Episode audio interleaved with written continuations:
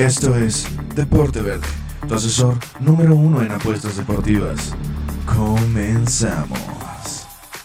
Familia, qué gusto tenernos con nosotros en este su programa Deporte Verde, el podcast número uno en asesoría de apuestas deportivas. Los saluda Aldo Ramos, el micrófono ahora desde casita, eh, siguiendo las medidas pertinentes. Saludo a distancia, Manolo Vázquez Tagle. Espero que estés teniendo un buen día, Manolito. Te voy a mandar este audio para que lo edites. Hoy Manolo Vázquez Tagle no está en los controles, sino en la edición nada más. Hay que seguir, hay que seguir completamente las normas de salud, las cuales nos están indicando el entorno social, evidentemente sin caer en el pánico. Nada más quédese casita, salga para lo estrictamente necesario, lávese las manos, eh, desinfecte sus ya sea teléfono, zapatos, este, que tenga contacto con el exterior. Medidas un poquito fuertes pero necesarias, tomando en cuenta, como platicábamos en podcasts anteriores, no es tan mortal, evidentemente, el virus, pero la propagación es muy, pero muy fácil. Entonces, sigue las recomendaciones. El día de hoy se hace oficial que los Juegos Olímpicos de Tokio 2020 se, se posponen al próximo año hasta el 2021. Entonces tendremos un 2021 con un verano movidísimo, ¿no? Como va a ser Copa América, Eurocopa, Juegos Olímpicos y este verano, a ver dependiendo cómo vaya evolucionando toda este, esta crisis sanitaria. Veremos qué deciden las grandes ligas. En lo que son peras y son manzanas, la Liga Española ya decretó parón total hasta nuevo aviso. No han ni siquiera puesto una fecha para hablar sobre el tópico, sino hasta que se acomode todo en el país ibérico van a poder retomar las pláticas sobre la reanudación de la Liga Santander. En cuestión de la Premier League, ellos han dado como fecha de, de plática la última semana de abril para poder deliberar si se reanuda o no el torneo, cómo va a ser la, reanudación, si va a haber eh, partidos en verano, si se va a reducir el calendario, si se va a dar ya campeón a Liverpool. Todo ese tipo de cuestiones en las cuales la Premier ha dicho que hasta la última semana de abril nos dirá cuál fue su veredicto en cuestión de la Serie A. Ante la sorpresa de todos o de casi todos, el conjunto del Nápoles anunció que el día de mañana regresa a los entrenamientos. Han estado evidentemente en Italia todos haciendo entrenamiento personal en casa. Evidentemente como deportistas de alto rendimiento es imposible que se queden completamente parados. Tienen que evidentemente hacer fuerza, estirar, este, todo ese tipo de, tratamientos y ejercicios que les ponen evidentemente las grandes, este, ¿cómo decirlo? Los grandes equipos, este, sus, sus respectivos dueños, si le queremos poner un nombre así. Entonces esa fue la sorpresa que el conjunto del Nápoles anuncia que el día de mañana regrese entrenamientos en equipo. Esperemos que sea una decisión que a futuro no, no cause mayores estragos, tomando en cuenta que en Italia es posiblemente el país con más problemas en el mundo sobre el COVID-19. Para no irse muy lejos en el mundo del fútbol, dos jugadores de la Juventus ya dieron positivo. El primero fue Rugani y ahora Paulo Dybala, el astro italiano, el cordobés. Eh, italiano, y dije el astro argentino, el cordobés, salido de Córdoba, luego Palermo, ahora la Juventus, da positivo junto con su esposa slash novia, la verdad es que no me ha quedado claro, no he podido encontrar bien la información si es su novia o su esposa, ambos este, dan positivo al coronavirus y suman a una lista de varios deportistas y de personajes ligados al deporte, los cuales lastimosamente han ya padecido o tenían la duda de padecer este, este gran problema que es el coronavirus coronavirus. Will Chamberlain, de exjugador del NBA de muchísimo, pero muchísimo tiempo, este, estaba con, con el miedo de tener coronavirus. Apenas hace dos días anunciaba que que no tenía nada. Entonces se suman a varios jugadores y varios directivos, este, los cuales han contraído Coronavirus lastimosamente ya cobró la vida de alguien, Ramón Calderón, el exdirectivo del, Real Madrid, el cual armara ese fútbol magnífico de los Galácticos como cimiento, ¿no? Después llega Florentino a hacerlo realidad, pero él fue el que tuviera la idea de tener el mismo equipo a Zidane, a Beckham, a Roberto Carlos, a Ronaldo, a Iker Casillas en su momento, a Fernando Hierro, un, los Galácticos, Robinho, entonces él fue el primero en poner esa idea en la mesa. Lastimosamente el coronavirus ha, cobrado de su vida. En México los números van 367 casos al día de hoy, 24 de marzo. Eh, dos o cuatro muertos, ahí dependiendo el medio el cual lo busca, algunos lo dan como cuatro, la, la OMS lo da como cuatro, medios nacionales lo dan como dos muertos, entonces en 13 en 3 a media de 2 y 4 muertos. En el mundo ya van más de 18 mil muertos. Platicábamos hace dos semanas que iban 3.400, 3.500. Ahorita ya escaló bastante la suma a 18 mil. Reitero, lastimosamente en Europa es donde más está pesando y donde más complicaciones está teniendo la sociedad con este problema. Italia, España, este, el mismo Alemania son de los tres países los cuales mayores afectaciones están teniendo. Y con todo esto del coronavirus, evidentemente ha habido una baja brutal de información en cuestión deportiva. No, no, tengo pics de qué darles, mi gente. No puedo yo darle pics. La verdad es que no me interesa mucho la Liga de Guatemala, que es la única que está jugando hoy en día, por lo cual me parece erróneo yo darles mis picks de la Liga Guatemalteca, en el cual de hecho hay un mexicano en la mañana estaba leyendo una nota a un ex, creo que era ex de Atlas o ex de Pumas, Tofik Warch, a ver si alguien ahí del público me puede corregir. Él está ahorita jugando en, Guatemala y platicaba que para él es un terror salir domingo a domingo, fin de semana, fin de semana tras fin de semana a jugar y estar en entrenamientos. Mientras tanto, Guatemala aún no ha dado ni un solo caso como positivo a COVID. Entonces, de las pocas ligas, y no es que la única liga la cual tengo en mi mente, la cual está jugando hoy en día, por lo cual nos iremos a la NFL. Vamos a platicar del NFL, de los movimientos los cuales han habido esta semana que ha estado impresionante. Eh, uno. Dos, afortunadamente también ya se hace oficial, bueno ya lo habían hecho medio oficial, que el draft de la NFL va a continuar. Evidentemente no habrá un acto presencial como lo iba a hacer en Las Vegas y no será transmitido completamente en televisión, pero sí se va a llevar a cabo conforme a los días. Me parece que es el 22 al 25 de abril. Estamos a un poquito más, menos de un mes para que veamos el draft, entonces yo más o menos daré mis pronósticos de las primeros 5 o 6 selecciones de draft. Ahí si me animo, les suelto mis primeras 10 selecciones de draft. Pero es lo que haremos una pequeña simulación el día de hoy. Y también evidentemente tocaremos el tópico de Tom Brady, el tópico de Nick Foles, el tópico de cómo ven los equipos de cara a esta agencia libre, cómo se armaron, quienes vemos que, que puedan ser buenos, malos, regulares, quienes pintan para el título y todo eso. Entonces va a ser un programa de la N FL. Así que Manolo, a distancia te digo, por favor, cuando escuches esto, tírame mi cortinilla de la NFL. NFL. Ahora sí, la NFL.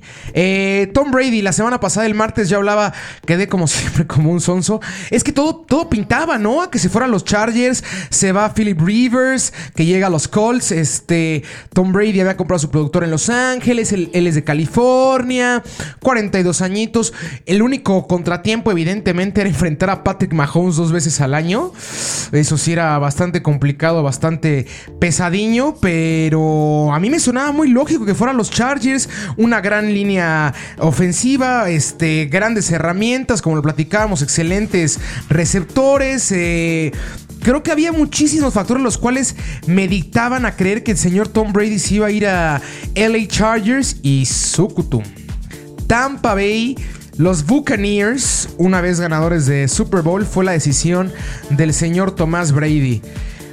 Sorpresa sí, Creo que eh, Tampa es una institución la cual históricamente no es que digamos que sea mala institución históricamente, pero no estamos hablando de, de esa franquicia como Green Bay, como Dallas, como el mismo hoy en día los Pats, los Steelers, este, Denver, equipos los cuales históricamente han, han estado en el Olimpo, equipos el cual históricamente han tenido grandes, pero grandes corebacks. Y creo que Tampa.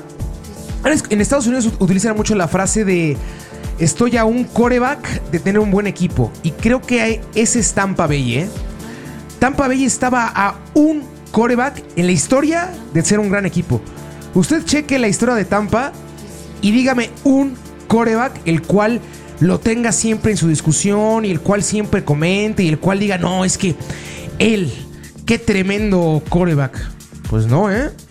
Tampa históricamente poquito rezagado en ese aspecto a la hora de tener mariscales de campo llamativos y mariscales de campo los cuales vendan playeras y paralicen una liga o te puedan llevar a un Super Bowl como lo es hoy en día vital tener un coreback para que te lleve a Super Bowl. Nunca lo han tenido y ahorita llega el señor Tomás Brady a darle ilusión, a darle mm, poderío en una división en la cual Salvo New Orleans, que el de Nueva Orleans con el señor Drew Brees, creo que es un poquito más a modo. Carolina, que viene en un proceso de reestructuración, se acaba de ir Cam Newton, lo acaban de liberar el día de hoy. Llevaron a Bridgewater, el, el coreback suplente de New Orleans, lo platicábamos la semana pasada. Atlanta con Matt Ryan y con una generación la cual alcanzó para llegar al Super Bowl contra los Pats, pero ahorita están en un proceso igual de recambio, no han encontrado buen, buena buena sintonía, ¿no? Un 7-9 la temporada pasada, al igual que Tampa. Creo que Tampa con Tom Brady veremos una temporada, un 13-3, por ahí un 12-4, mm, una temporada ganadora seguro y playoffs también seguro. Y ahora lo, llamativo es ver a Tom Brady jugar el Nacional, ¿no? Visitar al señor Aaron Rodgers, enfrentarse dos veces a Drew este, enfrentarse a Jimmy Garoppolo, este, buenos partidos, ¿eh? Buenos partidos los que tendrá el conjunto de Tampa enfrente la otra cara de la moneda. Vámonos al tópico de los Pats de New England, los dirigidos, coachados por Bill Belichick que ahorita, perdón, están yo creo que en el peor momento de sus últimos 20 años. Desde que, se, desde que estaba Drew Bledsoe, Drew Bledsoe, gran momento con Drew Bledsoe, luego a Tom Brady. Antes de Drew Bledsoe era nadie y ahorita van a tener un proceso de recambio muy importante. ¿Cómo veo a Bill Belichick? ¿Qué veo en, en el conjunto de New England? No han ido por ningún coreback ahorita. No han buscado a ningún coreback el cual pueda llevarlos a tener de menos una temporada ganadora. Creo que el único el cual está más o menos ahí en la baraja el señor Andy Dalton, ex coreback de Cincinnati. Evidentemente abandonará a los bengalis porque ahorita lo platicaremos con los draft. Irán por la selección número uno el conjunto de, de Cincinnati. Entonces creo que Andy Dalton es una buena opción parecida a lo que hizo Miami la temporada pasada, en la cual sabedores de que no era un gran equipo, que tenían que evidentemente cambiar completamente, reestructurar completamente y crear una, ¿cómo decir? Una mentalidad, una, un estilo. Miami se encomendó a, con un nuevo coach como es Brandon Flores, ex, coordinador ofensivo de los Pats, un tipo con muchísimas, pero muchísimas capacidades. Habló con él la directiva, oye, ¿sabes qué? Brandon, con calma, esa temporada no hace falta este, meternos a playoffs, aunque suene feo vámonos con calma, tranquilito, agarramos un estilo. El siguiente draft, o sea, en este Miami tiene tres primeras selecciones de draft. Brutal, evidentemente tendrán que armar algo correcto. Y yo lo veo lo mismo ahorita con los Pats, ¿eh? no, me no me parece descabellado el punto en el cual se tranquilo. Una división en la cual ahorita con, con Josh Allen en, los Bills, me gusta Bills evidentemente como el mejor de esta división de los Jets, los Bills, este, New England y Miami. A reserva de ver lo que pasa con Miami porque evidentemente no podemos contemplar a lo mejor y llega Tua y tiene una temporada de rookie como la tuvo el señor este, Dak Prescott o como la tuvo Cam Newton. No podemos este, saber eso, pero creo que ahorita Buffalo es un mejor equipo. Defensivamente hablando, es de los mejores de la liga, sin lugar a dudas. Josh Allen, el cual ya tuvo experiencia con los Bills. La temporada pasada es la mejor temporada de los Bills en los últimos 25 años. Ni le busque. Entonces creo que Nueva Inglaterra puede tener un proceso de calmita. Nos vamos tranquilitos y agarramos el, el teléfono y le marcamos al señor Trevor Lawrence. Sí, fácil y sencillo. Yo, si fuera Bill Belichick, le marco a Trevor Lawrence. Te falta un año, papi. Eres el mejor prospecto, pero por bastante en la NFL. Seguramente el señor Trevor Lawrence va a ser el siguiente Joe Montana. Guárdeme este tweet, ¿eh? Capacidades físicas, capacidades mentales, capacidades atléticas. Es un animal el señor Trevor Lawrence. Una derrota en su carrera. Una derrota. Ay, me gustaría tener aquí a Manolito para darle una palmada, decirle una derrota, Manolo, como siempre me me altero. Pero no puedo, caray. Estoy completamente solo. Este. Entonces, Trevor Lawrence creo que, creo que tiene que ser la opción para el conjunto de los Pats. A ver, tomando en cuenta. Analicemos, hagamos un, panorama, ¿no? De, de lo que sería esta temporada. ¿Qué equipos irían por un coreback y tendrían selecciones altas para ir por un coreback la siguiente temporada? Yo tengo en mi lista dos, tres. Búfalo no. Vamos a descartar. Búfalo no. Los Jets no. Miami elige este año. Baltimore, ja. Lamar Jackson en la vida. Pittsburgh, casados y enamorados de Ben y Ben no se va a ir. Y Ben esta temporada va a hacer buenas cosas con Tomlin y creo que los Steelers van a tener una temporada ganadora, por lo cual, por más que, haya, que vayan en busca en la siguiente temporada de un coreback en el draft, creo que no tendrán un puesto bajo. Entonces descartamos por ahí Pittsburgh. Cleveland, Baker Mayfield, no tiene caso que vayan por un coreback. Cincinnati, van a ir por Joe Burrow. Houston, Deshaun Watson, no tiene caso. Tennessee, acaban de firmar a, a Ryan Tannehill. No le veo caso. Indianapolis, ahí puede ser uno de ellos. No lo veo viable, pero órale. Indianapolis. Luego, Jacksonville, el, el, más lógico en mi cabeza, que yo creo que va a ser el peor equipo de la, de la siguiente temporada. Se fue Nick Foles, o sea, tienen muchísimos, pero muchísimos problemas Jacksonville. Entonces creo que va a ser el principal contendiente junto con los Pats para buscar a Trevor Lawrence el siguiente draft. Entonces hasta uno. Kansas, en la vida, Patrick Mahomes, Denver, en la vida, Oakland, casados con Derek Carr, lo muy complicado. Los Chargers, ay, es que los Chargers habrá que ver qué hacen este draft, ¿eh? Porque se fue Philip Rivers y a ver si hacen ahí un trade para conseguir a Tua o dar la sorpresa a ir por Borrows y no tendrá que conformarse con Justin Herbert, que también es un gran coreback, ¿eh? De ahorita también platicaremos de ello, pero es un buen coreback. Entonces, descartemos a, a los Chargers. Vámonos a Filadelfia. Carson Wentz, un fenómeno, no tiene caso.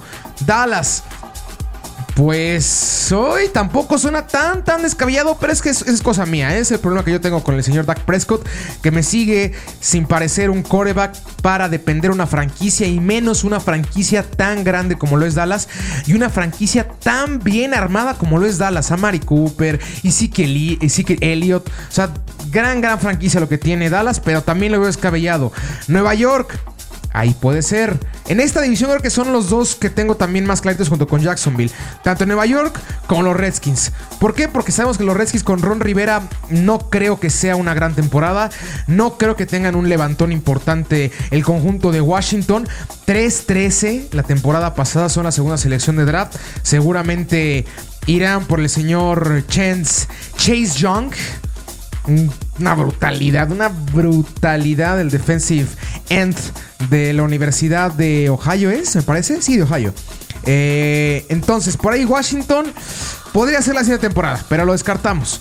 Green Bay, ni le busque, para nada. Aaron Rodgers, Minnesota, acaban de renovarle al señor Kirk Cousins.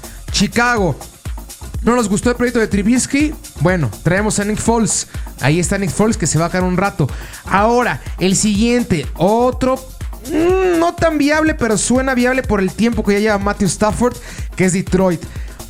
Buen equipo, Stafford, el cual se le ha dado oportunidad tras oportunidad. Ha demostrado que es un gran coreback, que es esos jugadores los cuales dejan todo en la cancha, se parten y, se rompen y sudan la camiseta y no es el, el más vistoso, pero es un gran, pero gran coreback Stafford. Pero lastimosamente ya el tiempo empieza a cobrar factura. Y no tanto por la edad que, que tiene el coreback, sino por el tiempo en una franquicia sin dar resultados. También el entendible que está en una de las divisiones más complicadas de la NFL, Green Bay, Minnesota, Chicago es complicado. Green Bay y Minnesota últimamente han sido de los mejores equipos de la, de la Nacional. Se han estado peleando junto con la división de San Francisco, Seattle, los Chargers de Arizona, el, el, extra, el, comodín para entrar a, a playoffs. Entonces, eso también ha cobrado factura para el conjunto de Detroit, pero lo descarto entonces para el siguiente draft. New Orleans, no le veo caso. Atlanta, no le veo caso. Tampa, no le veo caso. Carolina, a ver qué pasa con el señor Bridgewater. Yo creo mucho en Bridgewater y creo que va a dar una temporada ganadora para las Panteras. ¿eh? Entonces, ahí tampoco le veo caso. San Francisco, junto con Kansas, creo que es el equipo que menos problemas tiene en cuestión de coreback. Jimmy Garoppolo es una verdadera maravilla. Seattle, Russell Wilson. Eh, los Rams, no tiene caso tampoco. Jared Goff, Arizona. Ojo con Arizona. Se los dije, llegó de Andre Hopkins. Kyle Murray es un astro como coreback, ¿eh? A mí me encanta Kyle Murray, me encanta, me encanta, me encanta, me encanta Murray. Y creo que esa temporada Lo mismo que pasa con Detroit, qué difícil, qué complicada división, ¿no? Tener que enfrentarte dos veces al año a San Francisco con un Mike Shanahan como head coach y con Jimmy Garoppolo, con Jimmy Garoppolo como, como coreback, un equipo el cual llega al Super Bowl, un equipo 13-3. Complicadísimo. Seattle, 11-5. Dirigidos por Pete Carroll. Russell Wilson, posiblemente el coreback con mejor ritmo en la NFL, junto con con Aaron Rodgers y con Tom Brady, más tiempo en NFL, conocedor completamente de sus rivales, complicadísimo. Los Rams, una temporada sorpresiva lo que fue esta. Aparte los Rams sueltan a Todd Gurley. Creo que eso habla de que no, no, estaban bien las cosas en el vestidor. No me parece lógico soltar a un running back de ese calibre. Creo que solo por debajo de Derek Henry, en mi humilde opinión, en, los running backs de la, de la NFL. También me gusta mucho Ezekiel, pero sorpresivo, ¿no? Pero aún así, es, es, muy complicado jugar contra los Rams dos veces por año. Entonces ya tienes ahí seis partidos dificilísimos, dificilísimos. No quiero decir seis derrotas, pero sí suenan como seis derrotas. Tienes que fortalecerte en Arizona. Tienes que evidentemente ganarle los dos a los Rams. Intentar ganarle tanto a San Francisco como a Seattle en, casa para poder llevarte de menos las oportunidades para buscar un comodín. Entonces también ahí descartamos Arizona. Por lo cual me queda para el siguiente draft en busca de coreback Jacksonville, los Redskins, Nueva York y pues chance Detroit. De ahí en fuera no hay nadie. De ahí en fuera no hay nadie. Entonces el señor Bill está dependiendo de, corebacks banca. Vamos a darle tranquilito. Ahorita acabamos con un que les gusta. Un 6-10. Una temporada 6-10. Un 5-11. Nos vamos abajo en el draft como lo, como lo hizo Miami. Quinta selección. Por ahí movemos. Tenemos buenos jugadores. Órale, buscamos a Trevor Lawrence, le ofrecemos el puesto del nuevo Tom Brady de la liga, que es algo lo cual ahora puede encomendar el, eh, equipo de los Patriotas, evidentemente. Algo que hace 20 años no podía ofrecer, ahora lo pueden hacer. ¿Sabes qué? ¿Quieres ser el nuevo Tom Brady? ¿Quieres ser el nuevo 6 veces ganador del Super Bowl? ¿Quieres ser el 3 veces MVP de la NFL? ¿El 4 veces MVP del Super Bowl? Vete con mi Belichick, vente con nosotros. Aquí te vamos a ser ganadores.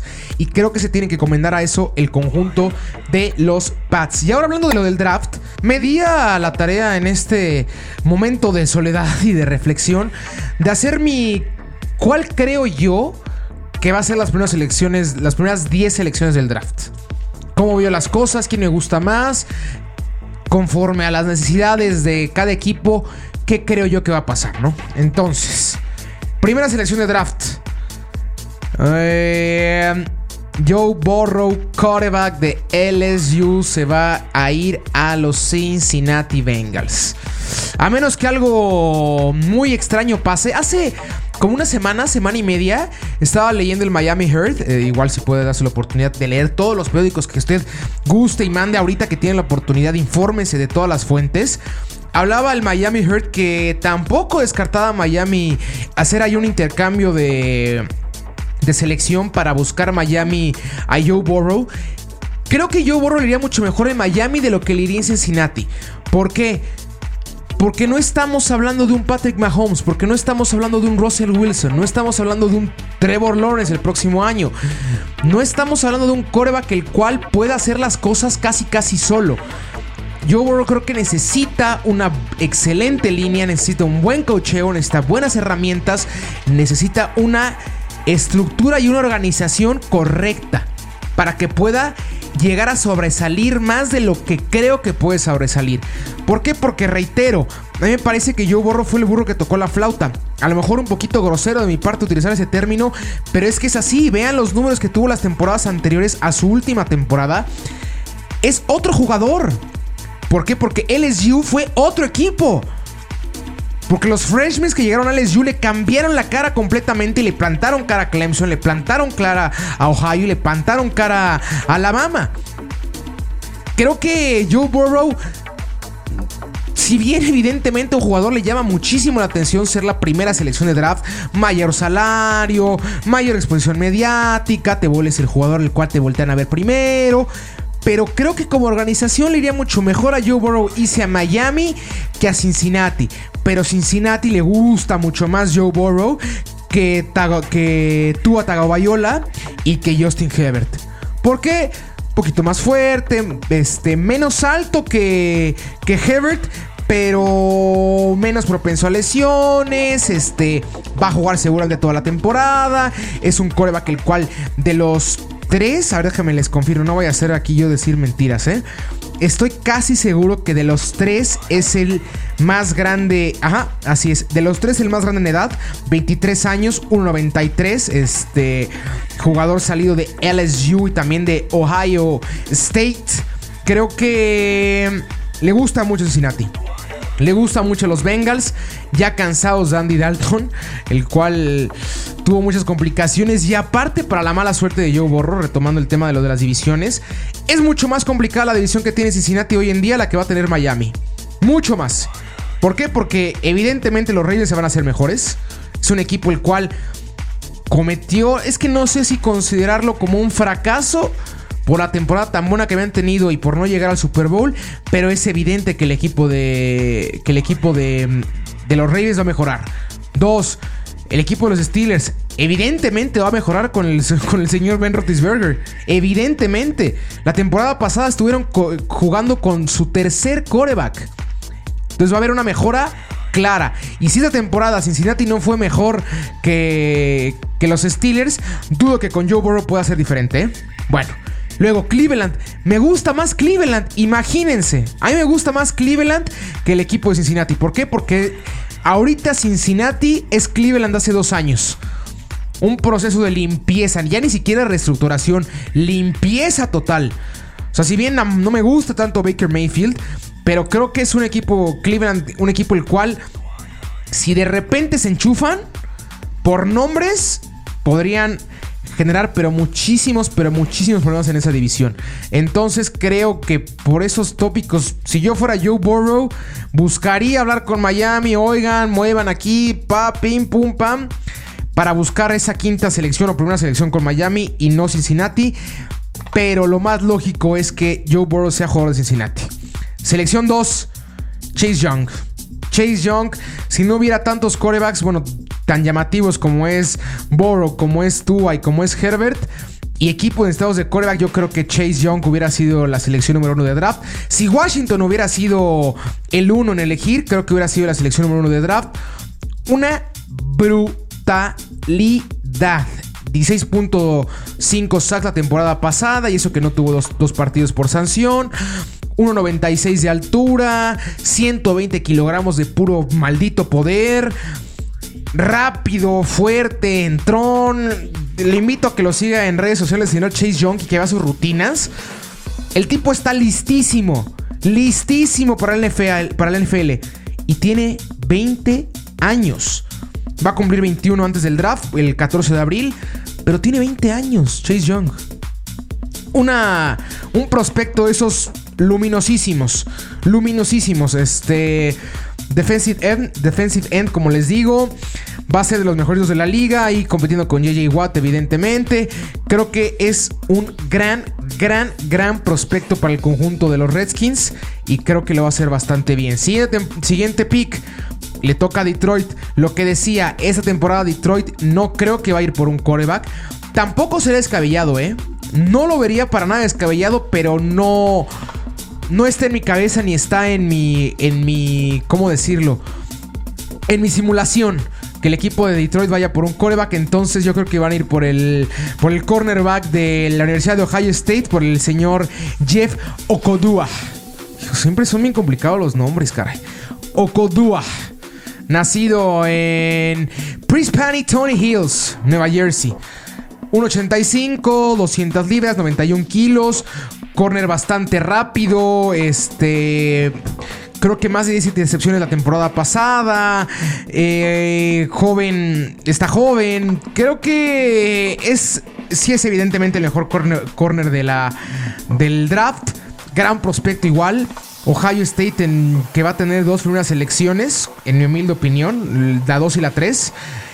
Buen, eh, buen, equipo el de Ohio y creo que es buena opción para el conjunto de Detroit. Les hace falta evidentemente un safety a su defensiva. Después vámonos con los Giants. Isaiah Simmons. El, linebacker de Clemson me gusta muchísimo. Fuerte, alto, duro, también no es, no es tan lento. Me gusta mucho Isaiah Simmons. Creo que va a ser la opción pertinente para el conjunto de Nueva York que tuvo muchísimos problemas a la hora de su línea. Quinta selección de draft. Tua Tagabayola al conjunto de Miami.